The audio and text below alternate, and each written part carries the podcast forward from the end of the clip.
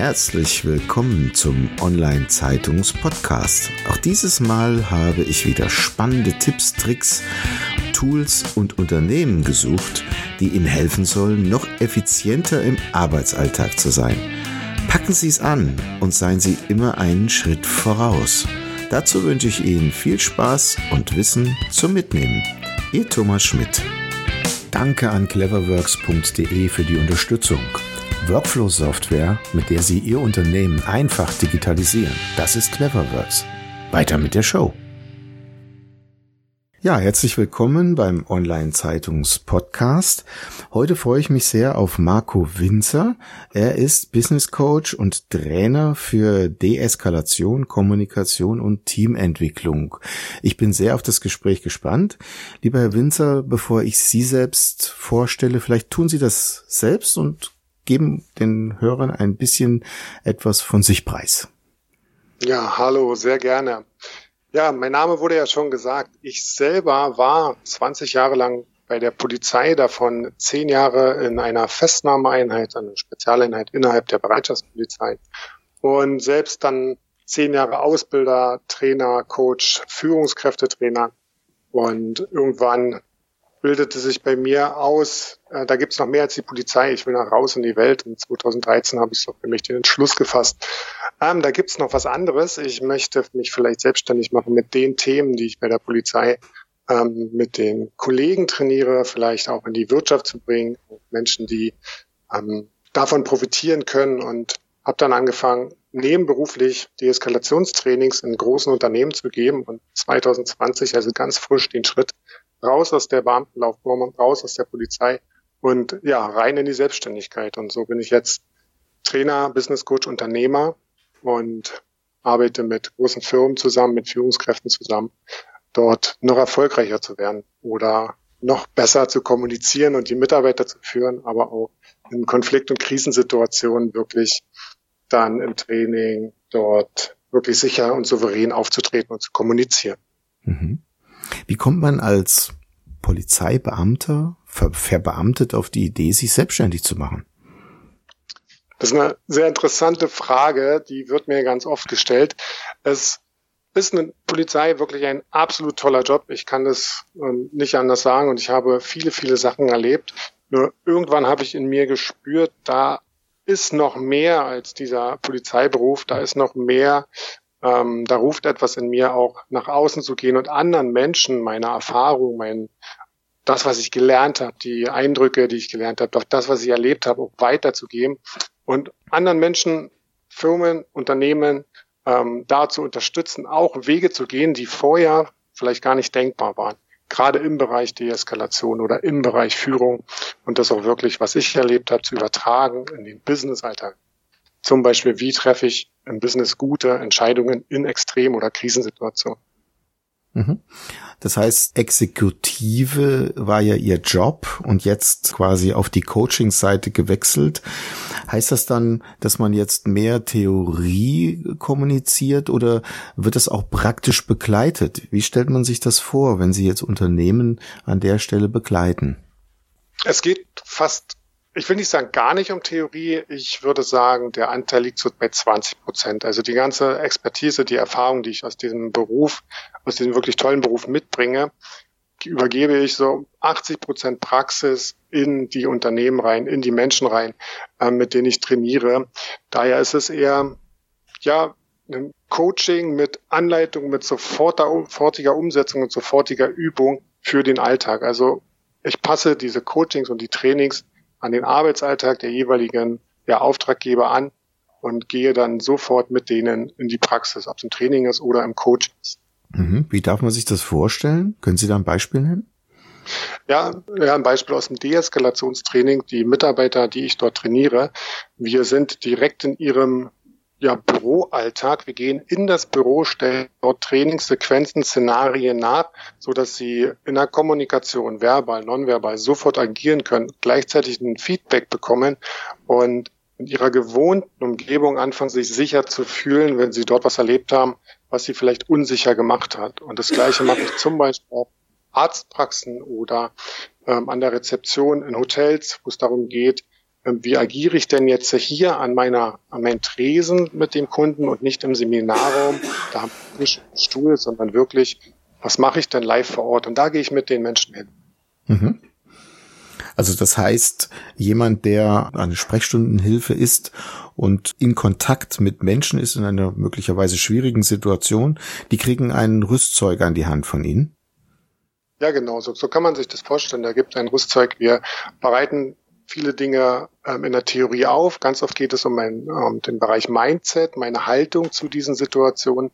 Es geht um Ängste und um da dann auch durchzugehen und wirklich auch zu lernen, wie kann ich dann jetzt handeln? Denn PowerPoint kann man machen, betreutes Lesen, ja, aber ich gehe mit denen wirklich direkt an den Tresen, direkt an den Bereich, wo die Kundenkontakte stattfinden und trainiere mit denen Sequenzen, die sie selbst erlebt haben, die eventuell vorkommen können oder die sie irgendwo schon mal gehört haben, dass das vorgekommen ist, so dass sie sofort das Praktische, was sie brauchen, auch wirklich lernen und sofort umsetzen können. Mhm. Ja, jetzt hatte ich ja nach praktischen Beispielen gefragt. Das ist trotzdem natürlich noch ein wenig theorisiert.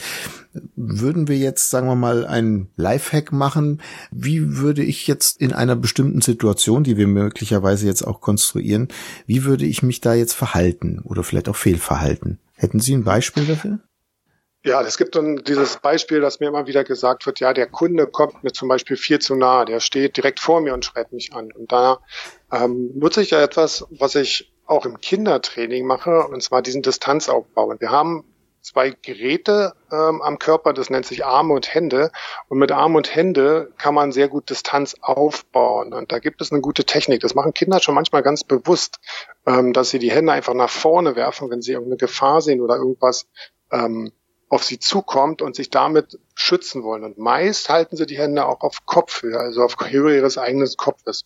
Und genau das trainiere ich dann auch mit unseren Erwachsenen, weil wir haben irgendwann gelernt, die Hände nach unten zu nehmen, denn ähm, es gehört sich nicht, die Hände nach oben zu nehmen und jemanden auf Abstand zu halten damit und dann vielleicht noch ganz laut Stopp zu rufen. Und das ist dann so eine ganz praktische und ganz einfache Übung, die ich dann mit meinen Teilnehmern zum Beispiel in solch einem Deeskalationstraining dann auch mache. Mhm. Ein großartiges Beispiel. Gibt es noch weitere Tipps? Ja, auf jeden Fall. Also grundsätzlich ist es so, dass ähm, egal in welcher Situation ich bin oder in welche Situation, nennen wir es Krisensituationen, äh, besondere Herausforderungen, Extremsituationen, dass ich im Kopf mir klar mache, äh, dass meine Haltung zu jeder Situation, die ich habe, möglichst positiv ist. Also eine positive Grundhaltung bei der Polizei nennen wir das dieses äh, ein Mindset oder Show of Forces, auch im, im Kopf mental die Stärke zu zeigen, dass ich nicht mit mir machen lasse, was der andere möchte. Und da wirklich in eine, jede Situation reinzugehen. Okay, egal wie die Situation wird, ich schaffe das, ich gehe da auch gut wieder raus. Und ich habe das Mindset, in die Situation reinzugehen, stark zu bleiben, souverän zu bleiben und wieder rauszugehen. Und wenn ich merke, dass ich eine Situation nicht nur mit Mindset schaffe, dann auch ganz einfache körperliche Techniken zu üben und das trainiere ich auch. Eine Technik nennt sich zum Beispiel Tabletttechnik, das kommt auch aus dem Kindertraining. Ähm, ich werde in den Arm gegriffen oder ans Handgelenk und führe dann, als würde ich ein Tablett tragen, die Hand vor meinen Körper und schon löst sich dieser Griff. Mhm. Also da auch wirklich einfache Techniken zu üben, zu trainieren. Und ganz wichtig, ich kann die beste Technik kennen. Wenn mein Kopf sagt, ich kann es nicht, ich habe Angst, ich will nicht, dann werde ich auch die Techniken, die ich vielleicht sogar aus dem Kampfsport kenne, nicht anwenden. Mhm. Gerade stelle ich mir sehr schwierig vor, wenn man in eine Extremsituation gerät, welche auch immer das ist. Man wird überfallen als Beispiel oder man trifft einen Konflikt mit einem Mitarbeiter. In dieser Situation tatsächlich ähm, seine Emotionen so in den Griff zu bekommen, in dem Augenblick auch richtig reagieren zu können. Gibt es denn da irgendwelche Tipps?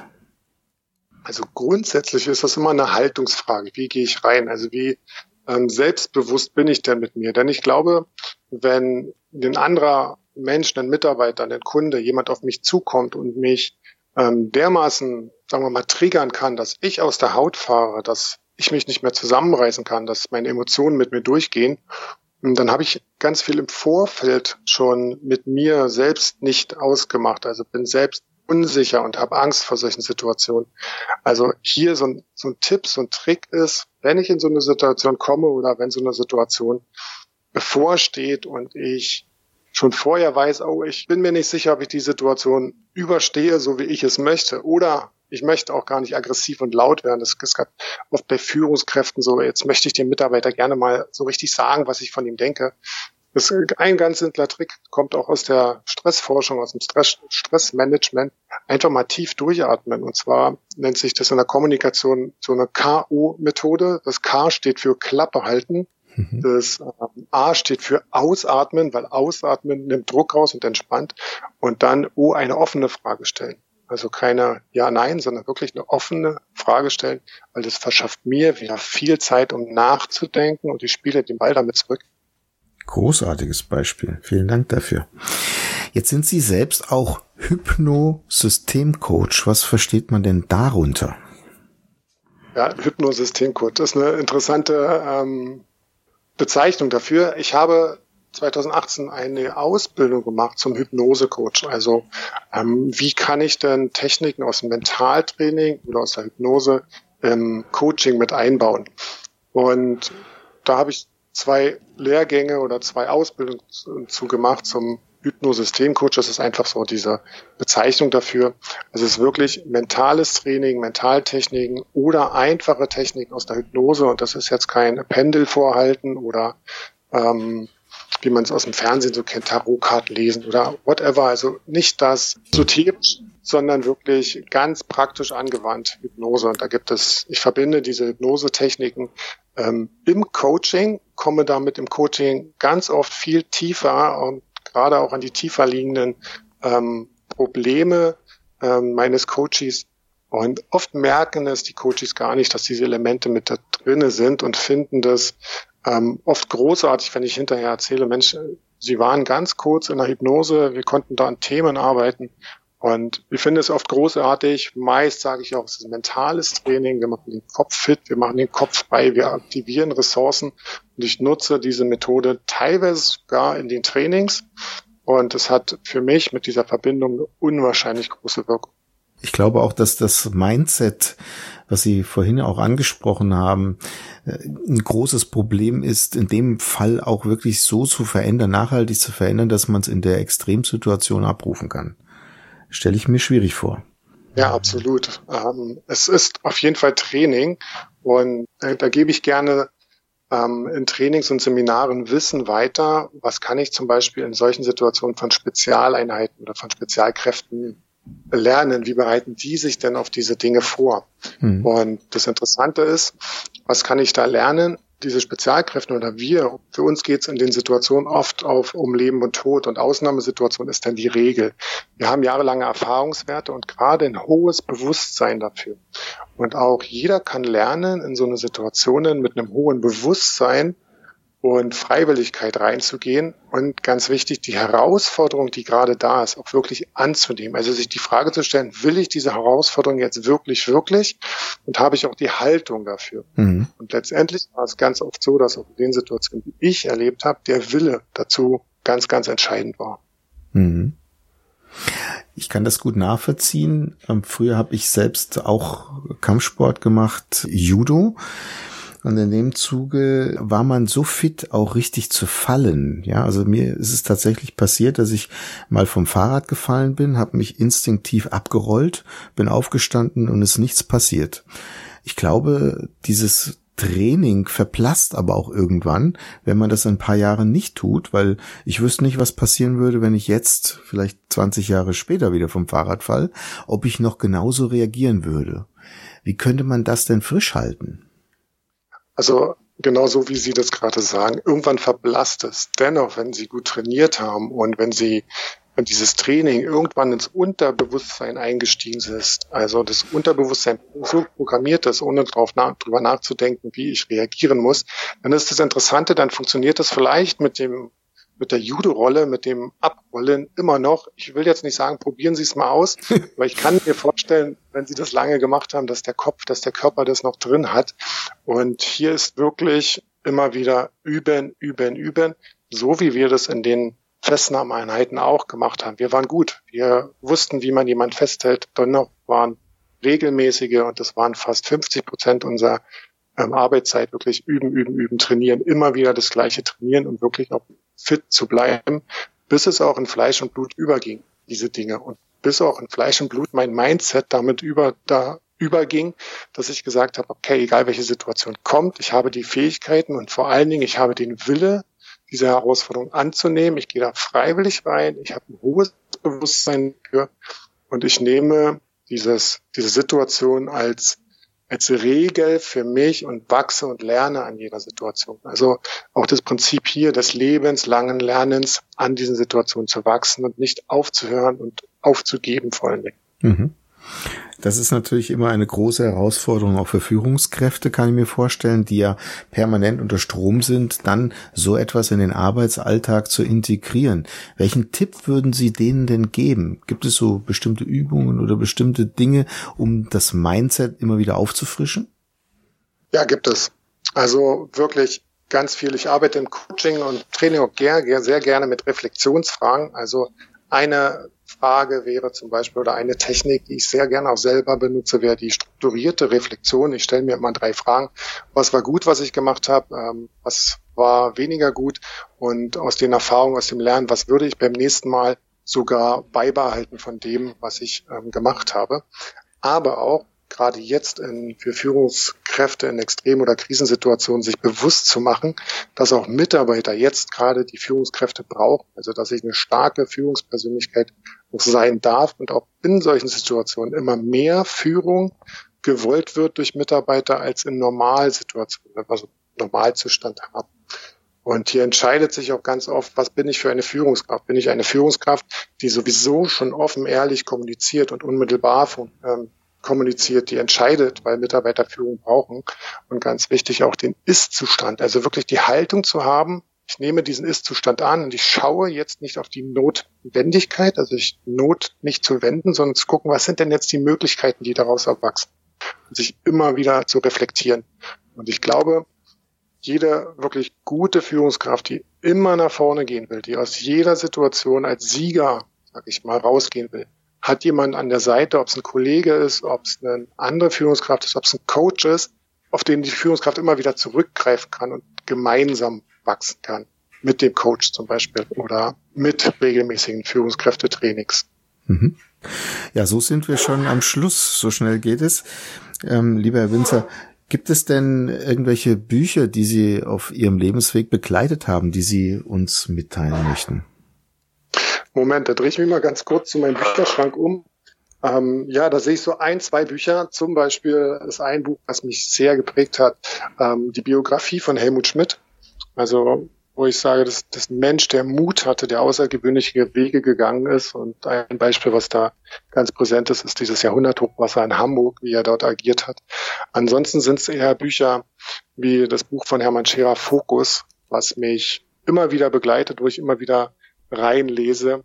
Und es müssen so Bücher sein, die mich triggern. Die haben gar nicht so viel mit Fachwissen zu tun. Und eins, was ich auch jedem empfehlen kann, ob Führungskraft oder Mitarbeiter oder ganz normaler Mensch, die Big Five for Life oder das Café am Rande der Welt, das sind wirklich Bücher, die sind aus meiner Sicht wirklich großartig.